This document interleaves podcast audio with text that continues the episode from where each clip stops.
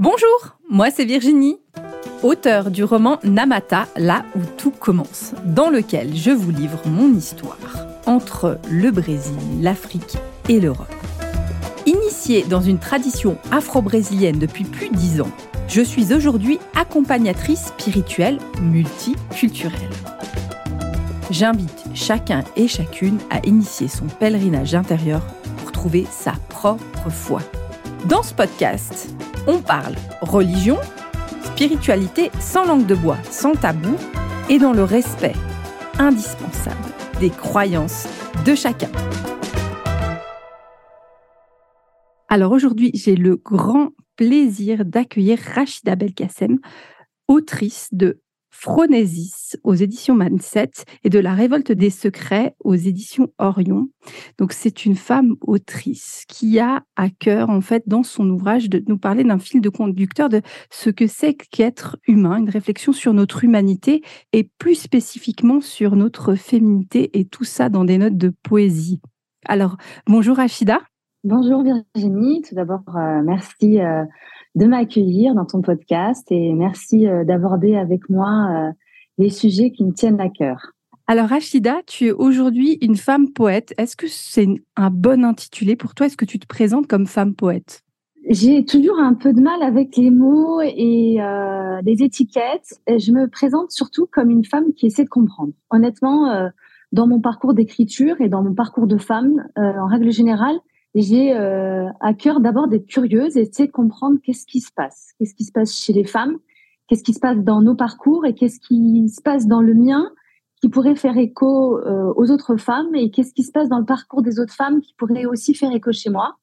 J'amorce une forme de dialogue intérieur avec moi, mais surtout une forme de dialogue avec les femmes en règle générale. Donc, la poésie m'a toujours accompagnée, comme tu l'as dit et décrit dans, dans le fait d'avoir euh, essayé d'apporter un peu de poésie dans, ma, dans, dans le roman et dans mon écriture de Phronésis. Mais la poésie m'a toujours habité parce que c'est juste une manière pour moi d'être au monde. C'est juste une manière pour moi d'aborder euh, cette vie et toutes ces thématiques euh, de vie qui conditionnent notre, quotidien de femme. Tu as à peu près mon âge, hein, Rachida, on a à peu près le même âge. Comment la poésie est arrivée dans ta vie alors qu'aujourd'hui, ben nous, on être des générations, on va peut-être un peu plus aborder le slam ou notre poésie, c'est peut-être plutôt grand corps malade aujourd'hui. Comment est né cet amour de la poésie? Dans mon enfance, j'ai toujours été euh, très attirée par euh, les mots.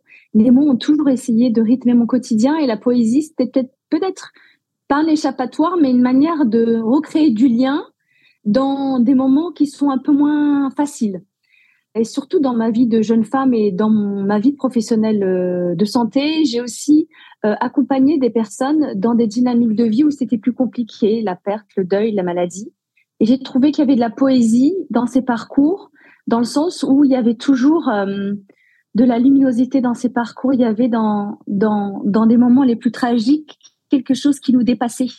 Et c'est ce que moi j'appelle de la poésie. C'est-à-dire que c'est pas une manière de sublimer la vie et euh, de manière très euh, euh, vulgarisée, mettre du rose partout. Bien au contraire, c'est euh, prendre le sens et le tempo de cette vie tout en disséquant quelque chose qui nous ramène vers l'essence et le sens même de notre existence, tant qu'on peut de temps en temps essayer de, de réorienter comme ça le sens de nos existences en tant que femmes, en l'occurrence.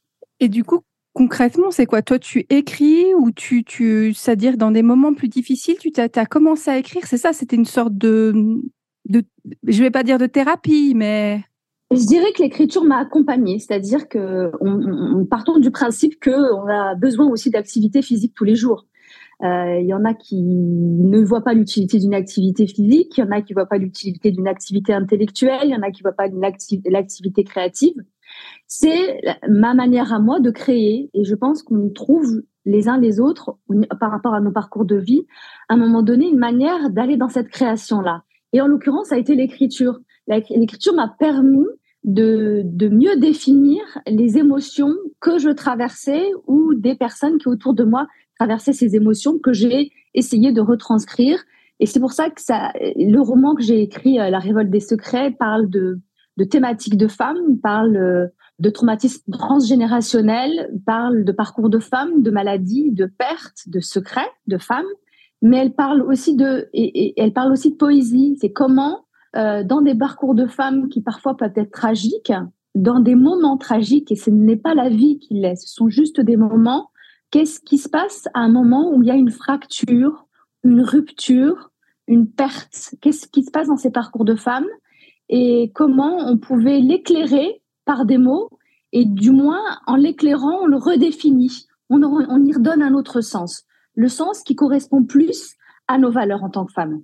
Comment Rachida, tu t'es retrouvée avec ces parcours de femmes? Qu'est-ce qui fait que dans ta vie, à un moment, tu te retrouves avec ces rencontres avec des femmes, en tout cas face à, en tout cas cette souffrance de femmes? J'accompagne encore aujourd'hui euh, des personnes dans leur parcours euh, salarial dans des moments où ils sont en perte, en deuil, en rupture, en maintien de l'emploi. Donc déjà, c'est des thématiques qui sont des thématiques à valeur forte. C'est des thématiques qui euh, nous projettent dans des épreuves qui parfois peuvent être difficiles.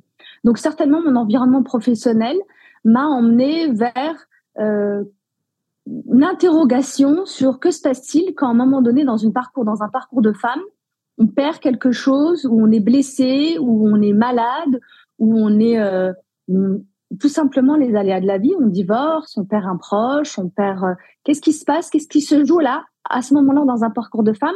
Mon souci a été beaucoup euh, de me poser la question sur le rapport au silence.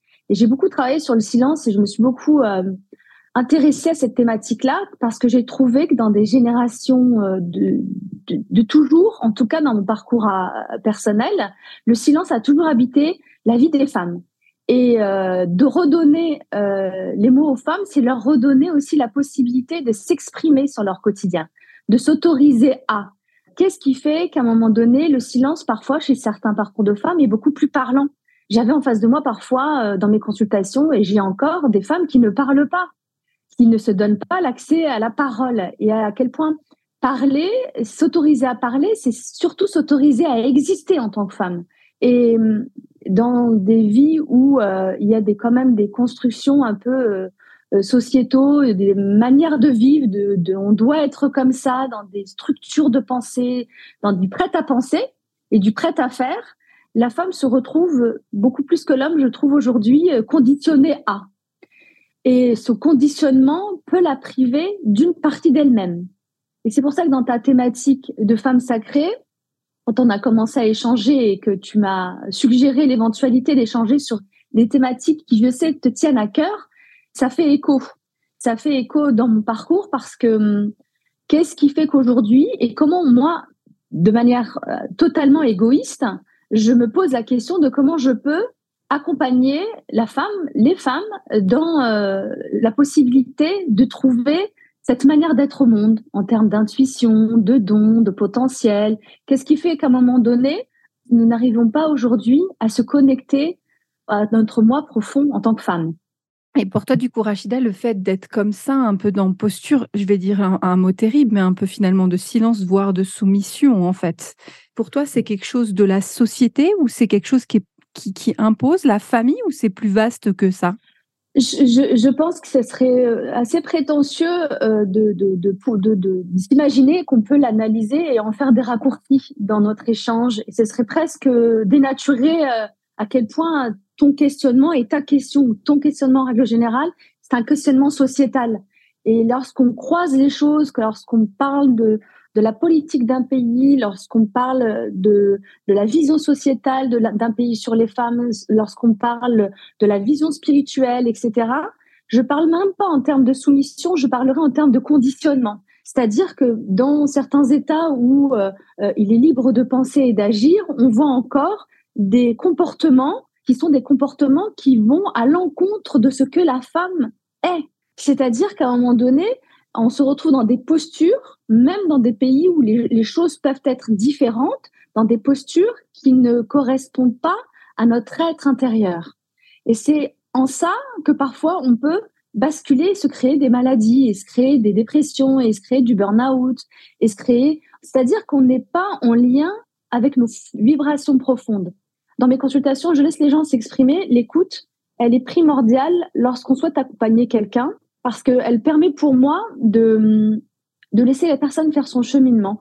Et lorsqu'on autorise, lorsque la personne en face de soi voit que nous, on l'autorise à verbaliser et à aller jusqu'au bout de son raisonnement. Elle est parfois même étonnée d'arriver à accepter qu'elle était à côté de sa vie, qu'elle est dans, dans sa vie, dans ce qu'elle faisait. Elle, elle se dit à un moment donné, elle le verbalise.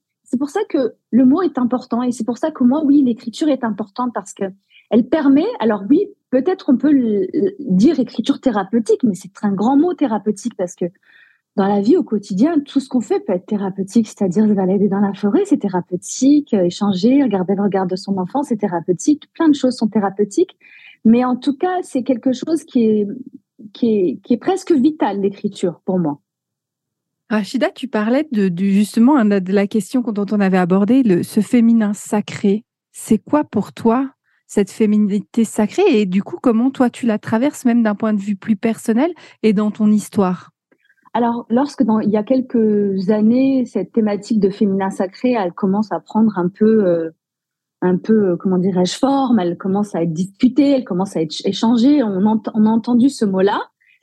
Elle a d'abord été pour moi à double sens, c'est-à-dire que la première intuition que j'ai eue par rapport à cette appellation, elle m'a un peu rebutée parce que sacraliser la femme, ça a été beaucoup fait par certaines, par toutes les religions. Et le fait encore de resacraliser la femme m'a fait peur. Je dis juste mon premier abord de cette thématique-là, mais j'ai compris qu'il était important de redonner de la valeur à ce qu'il en était déjà. C'est-à-dire ce qui a été pour moi important lorsque j'ai entendu les échanges et, les, et, tous les travaux qui étaient autour de cette thématique de femme sacrée, j'ai compris à quel point il était important de remettre du sens dans un parcours de femme. Dans mon recueil de poésie Phronésis que j'ai euh, que j'ai publié chez Mindset, euh, lorsqu'on lit comme ça Phronésis, c'est comme un cycle de grossesse, mais on peut aussi parler comme d'un cycle féminin aussi. Donc, qu'est-ce qui fait qu'à un moment donné, nous, en tant que femmes, on s'est éloigné de, de, de, notre sacralité, c'est-à-dire de l'essence même. Le fait que nous sommes des femmes de cycle, qu'on fonctionne pardon par cycle, comme le cycle de la vie, euh, le fait de ne pas respecter ce cycle-là nous contraint à, comme je disais tout à l'heure, à être à côté de sa vie, à tomber malade, à ne pas choisir une profession qui nous convient, un conjoint qui nous convient, un lieu de vie qui nous convienne. Accepter que nous sommes des cycles, accepter que nous sommes, euh, qu'il y a un, temps pour tout, un temps de, recueil, un temps euh, d'action, un temps euh, de, lien à l'autre et un temps où on se pose, comme dans Phronis, c'est un moment où stop, on a besoin de repli, on a besoin, etc. Et un temps où on partage aussi.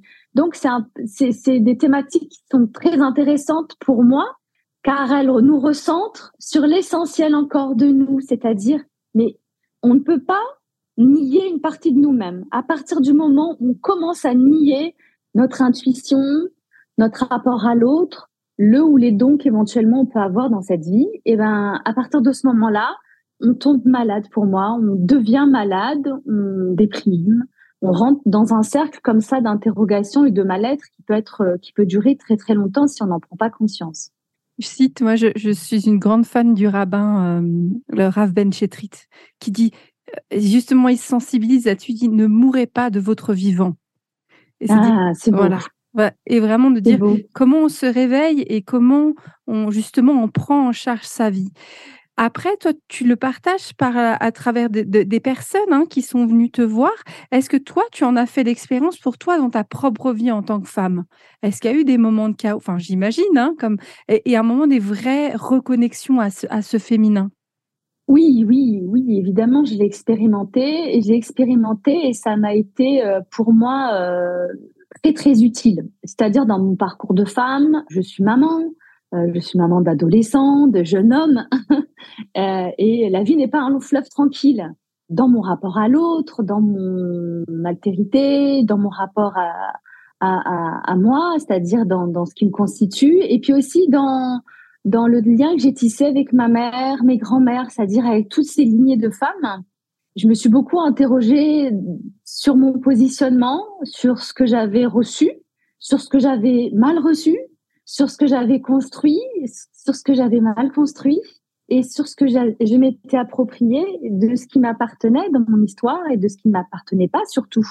Donc oui, je l'ai expérimenté et j'ai eu la chance euh, d'avoir aussi eu des rencontres euh, féminines euh, qui m'ont permis de m'interroger aussi sur mon parcours, c'est-à-dire des personnes qui ont été capables m'écouter. Et je sais aussi que j'ai aussi eu à cœur de, de, pouvoir les accompagner. Donc oui, oui, je l'ai expérimenté et ça a été pour moi, ça a été pour moi très très bénéfique. C'est pour ça que je fais, alors euh, de manière un peu vulgarisée, je fais pas la pub de ça, mais je, je, je dans mon quotidien, j'ai à cœur de d'accompagner les femmes à être ce qu'elles doivent être, c'est-à-dire ce qu'elles pensent être, ce qu'elles ont envie d'être. Et, et c'est pas quelque chose de, de, de figé. C'est-à-dire, euh, aujourd'hui, tu vas me dire, bah, j'ai envie de ça, très bien, je te suis, euh, qu'est-ce que je peux faire pour toi ou pas? Mais je t'écoute. Et euh, demain, si tu as envie d'autre chose, eh ben, why not, quoi? C'est, c'est pas grave. C'est-à-dire ne pas conditionner les femmes à des choses qu'elles ont envie ou pas envie. C'est cette histoire de cycle. On revient sur cette sur féminin sacré. C'est nous sommes nous sommes des cycles et écouter ces cycles pour moi c'est primordial. Hein.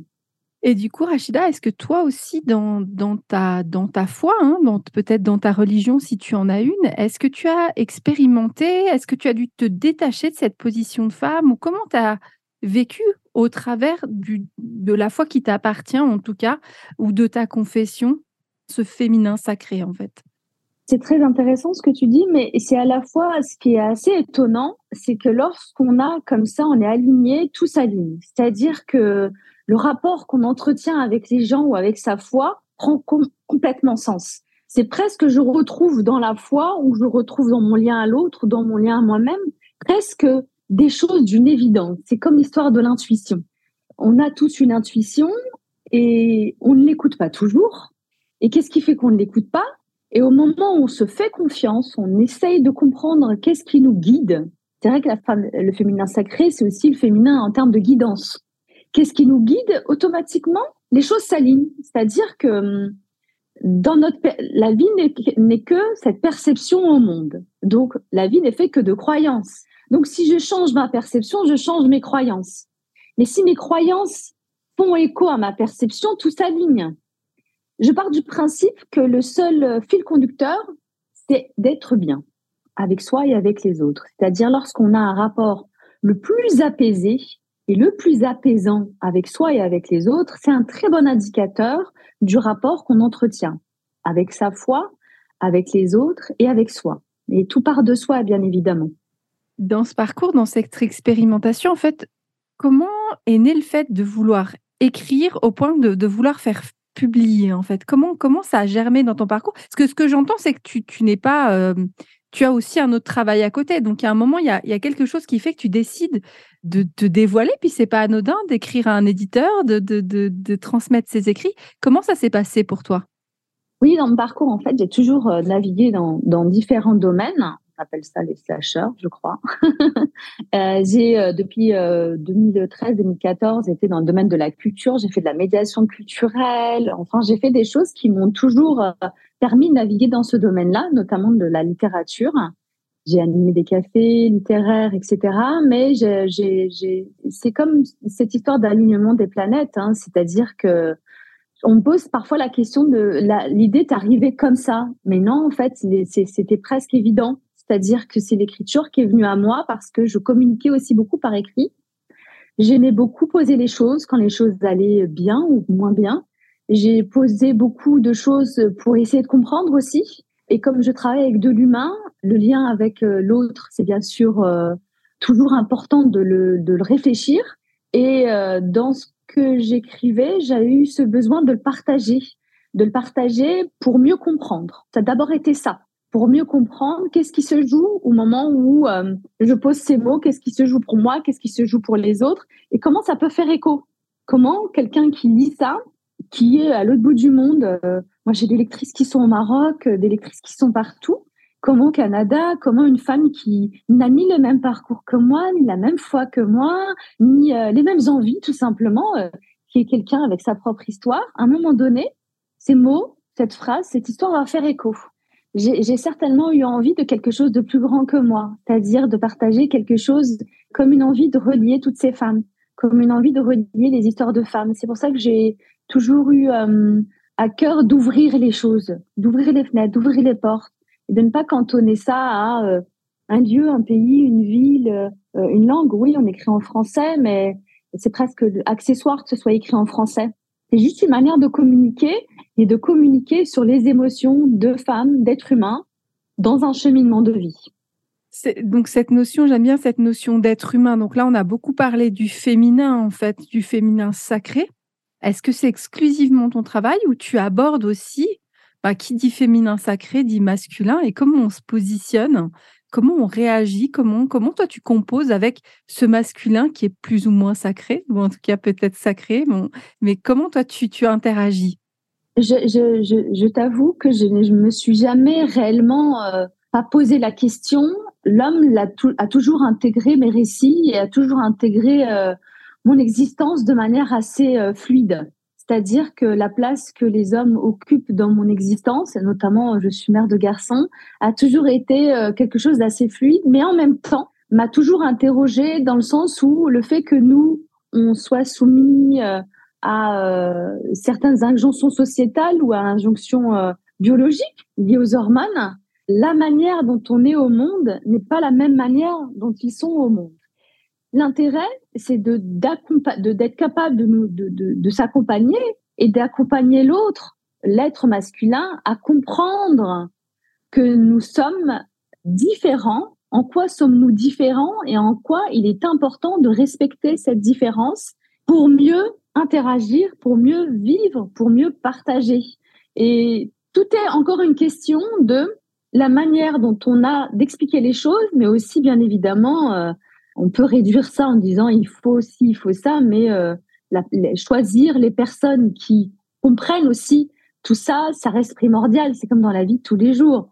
On peut aller euh, aborder des récits et essayer d'accompagner les gens. Si les gens sont hermétiques en termes de valeur à ça, ça ne sert strictement à rien. Donc vraiment, euh, l'importance pour moi, ça a été euh, de, de, de, comprendre que il est important de dire, de nommer les choses sur ce que nous, nous sommes en tant que femmes. Et sans que ce soit quelque chose de figé. Encore une fois, je reviens là-dessus. C'est-à-dire que dans la vie d'une femme, à 15, 20, 30, 50, 60, 70, les envies, les besoins, etc. sont différentes ou pas. Et il est important de ne pas figer ça non plus euh, au temps de vie, c'est-à-dire le temps euh, de la maternité, le temps du travail, le temps. C'est vraiment une histoire de, de, de dire les choses pour mieux être comprise Là, c'est intéressant. Il y a beaucoup de, comme tu dis, hein, plusieurs, euh, plusieurs moments de la vie. Une femme de 40 ans, on n'a pas euh, la même problématique. Il n'y a pas longtemps, j'ai parlé avec une jeune femme de, de 20 ans. Elle m'expliquait combien sa féminité était difficile. Puis je lui dis, au regard de mes 40 ans, je dis, bah oui, je sais par où tu passes. Je, je sais, je sais. À un moment, ça va aller. Mais c'est de dire, finalement, à, à toutes ces étapes de vie, hein, pour ces femmes qui peuvent hein, l'exprimer sur les réseaux sociaux. On voit beaucoup de stages de euh, se retrouver en tant que femme, de cercles de féminin sacré. Donc il y a ce besoin. Ces femmes qui peuvent vivre une sorte de mal-être dans leur féminité, quelle que soit l'étape, est-ce que tu aurais des conseils ou différentes étapes à leur transmettre pour se retrouver? Oui, d'abord, je voudrais rebondir sur ce que tu viens de dire, sur cette expérience que tu as avec cette jeune fille-là à qui tu, tu, que tu informes et que tu rassures. Donc, tu fais deux choses les plus importantes lorsqu'on se pose des questions. On a besoin de comprendre ce qu'on traverse et on a besoin de quelqu'un qui nous guide.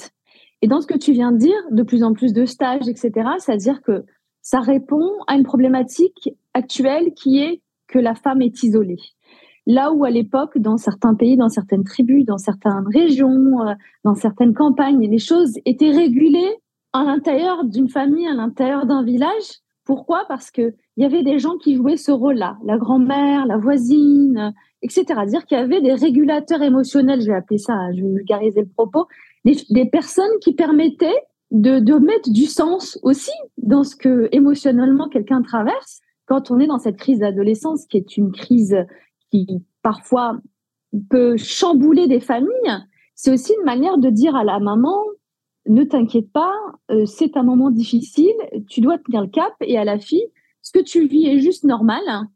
Euh, tes émotions, c'est une perception, et, euh, de l'accompagner dans son sommeil, dans son alimentation, dans ses activités physiques, mais en tout cas, de ne pas répondre à des angoisses qui viendraient juste dénoter d'un passage c'est un passage. Donc tu l'as à la fois rassuré, informé et rassuré. Et euh, dans ces stages dont tu parles, c'est ce qui fait que la femme est seule, donc automatiquement, c'est bien que ça existe. Mais, ça, mais pendant très longtemps, il n'y a rien eu. Et, et, de ces stages qui sont la plupart du temps payants, de ces choses qui sont dans la plupart du temps commercialisées, ça dénature le lien propre qu'on a entre les femmes. C'est-à-dire que c'est presque naturel que les unes et les autres, dans notre rapport, on ait cette, sorte de régulateur émotionnel. C'est-à-dire que quand une femme traverse une maternité, hop, elle a son enfant, bam, elle est chez elle toute seule. On va lui expliquer des choses très très euh, techniques, comme on lave son bébé, combien de doses on met, si on allait, qu'est-ce qui se passe, quel numéro appeler quand il y a une urgence. Mais l'urgence, elle est somatique, elle n'est pas psychologique. Et ça, lorsqu'elle est psychologique, dans des sociétés où il faut être très jolie, avoir perdu son poids, sourire avec un beau bébé dans les bras, c'est très compliqué de se dire le jour où on est un mois, deux mois après l'accouchement, je suis pas bien. Et cette, cette femme qui accouche était entourée, parfois c'était très ritualisé, mais tout ce qui était rituel avait aussi pour but de sécuriser. Donc, ce n'était pas un fonctionnement qui était parfait, mais c'était un fonctionnement qui permettait d'être le mieux possible. On bascule dans nos sociétés contemporaines à des fonctionnements qui sont vertigineux, c'est-à-dire ça, la femme est souvent livrée à elle-même. Ou dans le cadre de la grossesse, face à un mari qui ne peut pas comprendre, et juste physiologiquement, enfin, on peut avoir le meilleur mari du monde, il ne peut pas comprendre. C'est pour ça qu'il est important de resituer l'homme sur un statut d'accompagnant, il accompagne. Mais en aucun cas, il faut lui mettre comme chape de plomb qu'il doit comprendre. Parce que c'est là où se créent les malentendus. C'est là où la femme dit qu'on ne comprend pas et l'homme dit moi je fais tout pour la comprendre et au final je la comprends pas. Donc le resituer dans je t'accompagne, mais je t'accompagne en tant qu'homme. Je ne peux pas t'accompagner en tant que femme, ni en tant que femme qui est passée par la maternité, etc. Donc, ce qui est important, c'est de se dire que oui, c'est bien tous ces stages. Moi, je trouve ça génial parce que du coup, ça me permet juste de se repositionner, de réfléchir, de se retrouver, etc. Je déplore un peu le fait que ce soit un peu aussi parfois une question d'argent. je vois des prix très exorbitants qui me, qui me posent un peu un problème d'éthique. C'est un avis. Mais en tout cas, oui, c'est bien. C'est bien parce que la femme s'est rendue compte à quel point il était urgent de revenir à ce qu'elle est à, quel point c'est urgent de se déculpabiliser sur le rapport qu'elle entretient avec ses émotions. C'est hyper intéressant. Oui, les émotions, c'est qui conditionne notre vie. Si on se lève, on est bien, on fait des bons choix. Si on se lève, on n'est pas bien et on se culpabilise, automatiquement, s'il n'y a personne pour nous guider, on commence à sombrer. C'est hyper intéressant. Je me, il y a vraiment cette notion de. Quand, moi, j'ai étudié beaucoup les rites, hein, et notamment le rite de la grossesse, qui est un rythme de femme. Dans les sociétés, c'est des rythmes de femmes. On est entre femmes, on accouche entre femmes. Il y a, bah, maintenant, il y a les doulas qui arrivent, hein, finalement, qui est la femme qui accompagne. Ça, c'est magnifique. Et je me souviens que dans, il y avait eu un, documentaire qui est un reportage qui était, j'ai plus le nom, je le mettrai en, dans le commentaire du podcast, et où un homme dans la société actuelle, où en fait on n'a plus, on n'a plus notre clan de femmes, on n'a plus notre tribu justement, hormis des cercles où on va payer, on voilà notre tribu de femmes, la voisine, les, et, de dire à un moment, quand on n'est plus muni comme ça, l'homme, l'homme qui accompagnait sa femme disait mais elle s'attend, euh, elle s'attend à ce que je sois la grand-mère, la mère, et ça met aussi l'homme dans une posture et une pression. L'échec presque. Voilà, le voilà, c'est vraiment hyper compliqué. Donc c'est c'est un beau un beau retour que là tu fais Rachida, c'est dire comment on arrive à se recréer un clan de femmes. C'est ça que j'entends aussi et qui est basé sur l'amitié, euh, la réciprocité et pas uniquement sur euh, sur un échange financier. Oui, le partage d'expérience, c'est ce que tu dis concernant les doulas de ces femmes qui accompagnent les, les, les, femmes pendant leur grossesse. Tu verras souvent des liens qui dépassent les liens de, de personnes qui accompagnent. La doula, après, elle tisse des liens d'affect avec la personne qu'elle accouche, à tel point que la personne qui accouche la considère presque comme une mère, en disant elle a été dans mon, elle est rentrée dans mon intimité, elle m'a accompagnée, je l'autorise à. Et à quel point c'est un besoin. Et cette sorte de féminin sacré, elle est importante juste, enfin, pour moi, elle est très importante, surtout lorsqu'elle remet de la lumière sur les besoins en tant que femme. Et le premier besoin en tant que femme, c'est, comme je t'ai dit tout à l'heure, c'est d'être assurée lorsqu'elle traverse, d'être écoutée et d'être guidée. Lorsque ces trois thématiques-là sont balayées, ça fait un équilibre. qu'on soit adolescente, jeune femme, femme qui, qui accouche, ou dans d'autres, ou ménopausée, ou euh, une femme qui quitte le milieu du travail, une femme qui euh, ne peut plus travailler pour des raisons X ou Y, soit par le fait de l'âge, soit par le fait d'un handicap, soit le fait par une maladie. Qu'est-ce qui fait à un moment donné que ce qu'on va lui dire va lui faire sens et va lui faire retrouver son sens à elle? Et du coup, pour rebondir là-dessus, c'est quand je reviens sur ces femmes qui actuellement tout de suite sont dans leurs difficultés, est-ce que tu peux me dire le premier pas? Qu'elle peut faire Là, si tout de suite je t'écoute, je suis une femme et je me sens mal, quel que soit mon âge, quel est le premier pas que je peux faire? Moi, je dirais que le premier pas de la guérison, c'est d'accueillir ses émotions. C'est le premier pas. C'est-à-dire, souvent, on dit, bah, tu te sens pas bien, et pourtant, tu as tout, tu as un toit, tu manges, euh, tu es dans un pays, etc., euh, avec des droits, enfin, euh, que se passe-t-il? Il y a une chape de culpabilité sur les femmes partout dans le monde, hein. une chape de culpabilité sur l'expression de ces émotions. Mais avant l'expression des émotions, il y a dans l'intimité des femmes accueillir ce qu'on ressent. C'est pour ça que s'intéresser au féminin sacré, c'est primordial parce que c'est accueillir ces émotions qui sont liées à des cycles de vie, des cycles hormonaux.